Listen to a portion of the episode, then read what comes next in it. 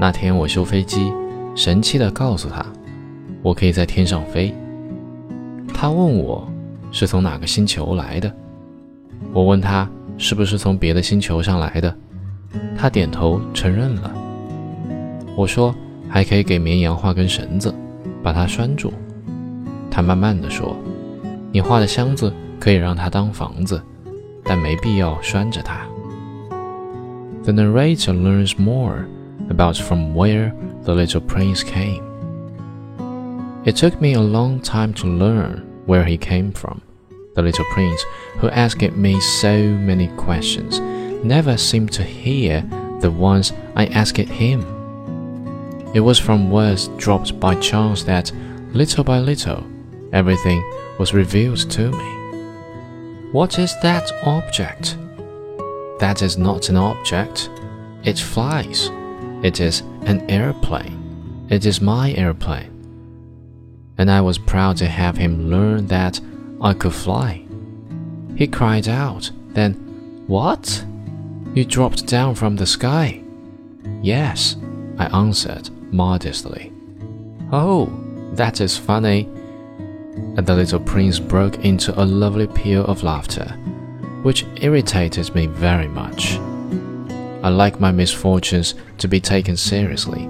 Then he added, So you too come from the sky, which is a planet. At that moment, I caught a gleam of light in the impenetrable mystery of his presence, and I demanded abruptly, Do you come from another planet? But he did not reply. He tossed his head gently without taking his eyes from my plan. It is true that on that you can't have come from very far away.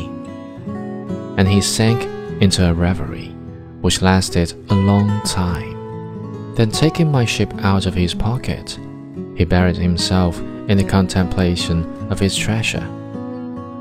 You can imagine how my curiosity was aroused by this half confidence about the other planets.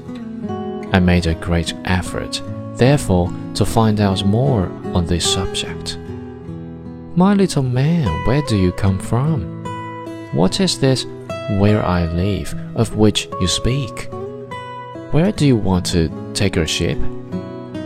After a reflective silence, he answered, The thing that is so good about the box you have given me is that at night he can use it as his house.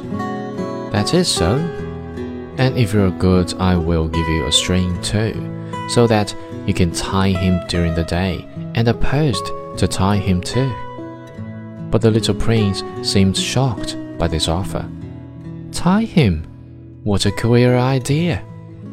But if you don't tie him, I said, he will wander off somewhere and get lost. My friend broke into another peal of laughter. But where do you think he would go? Anywhere, straight ahead of him. Then the little prince said, earnestly, That doesn't matter. Where I live, everything is so small. And with perhaps a hint of sadness, he added, Straight ahead of him, nobody can go very far.